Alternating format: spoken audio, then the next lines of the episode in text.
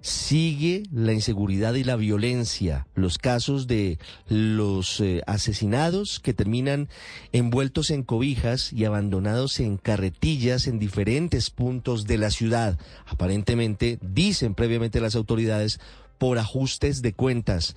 El caso más reciente ocurrió anoche en la avenida Primero de Mayo con carrera 38.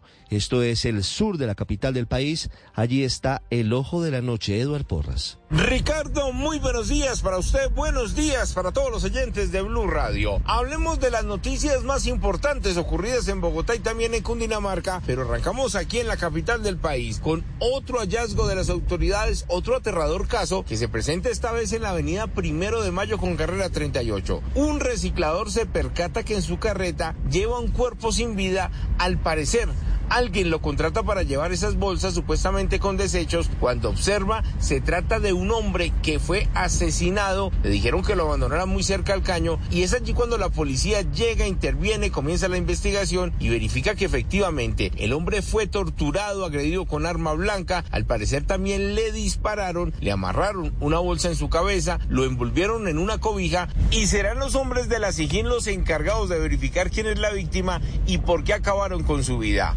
Continuamos ahora con lo que ocurrió con un fuerte accidente de tránsito que se presentó en el sector de Juan Rey. Es en la localidad de San Cristóbal, donde un motociclista colisiona contra un furgón. El motociclista fallece y las unidades de tránsito casi hasta las 11 de la noche terminaron la inspección al cuerpo sin vida para verificar qué fue lo que ocurrió exactamente en este punto del suroriente de la capital del país.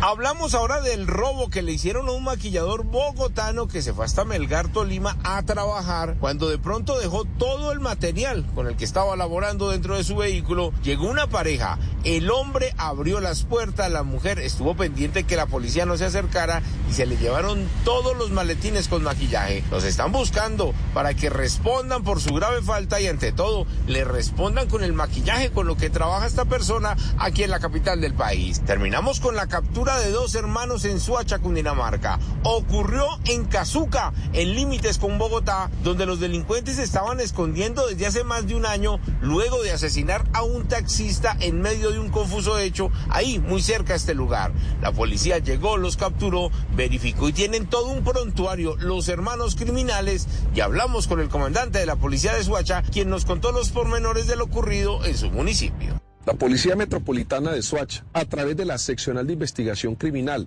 logra la captura de dos hombres de 23 y 25 años de edad. Estas personas, las cuales eran hermanos, atacaron con armas cortopunzantes a una persona de profesión y ocupación taxista. Hechos ocurridos el año inmediatamente anterior en el municipio de Soacha. Los sujetos ya fueron entregados a la fiscalía en el mismo municipio y se encuentran detenidos en las celdas de la fiscalía.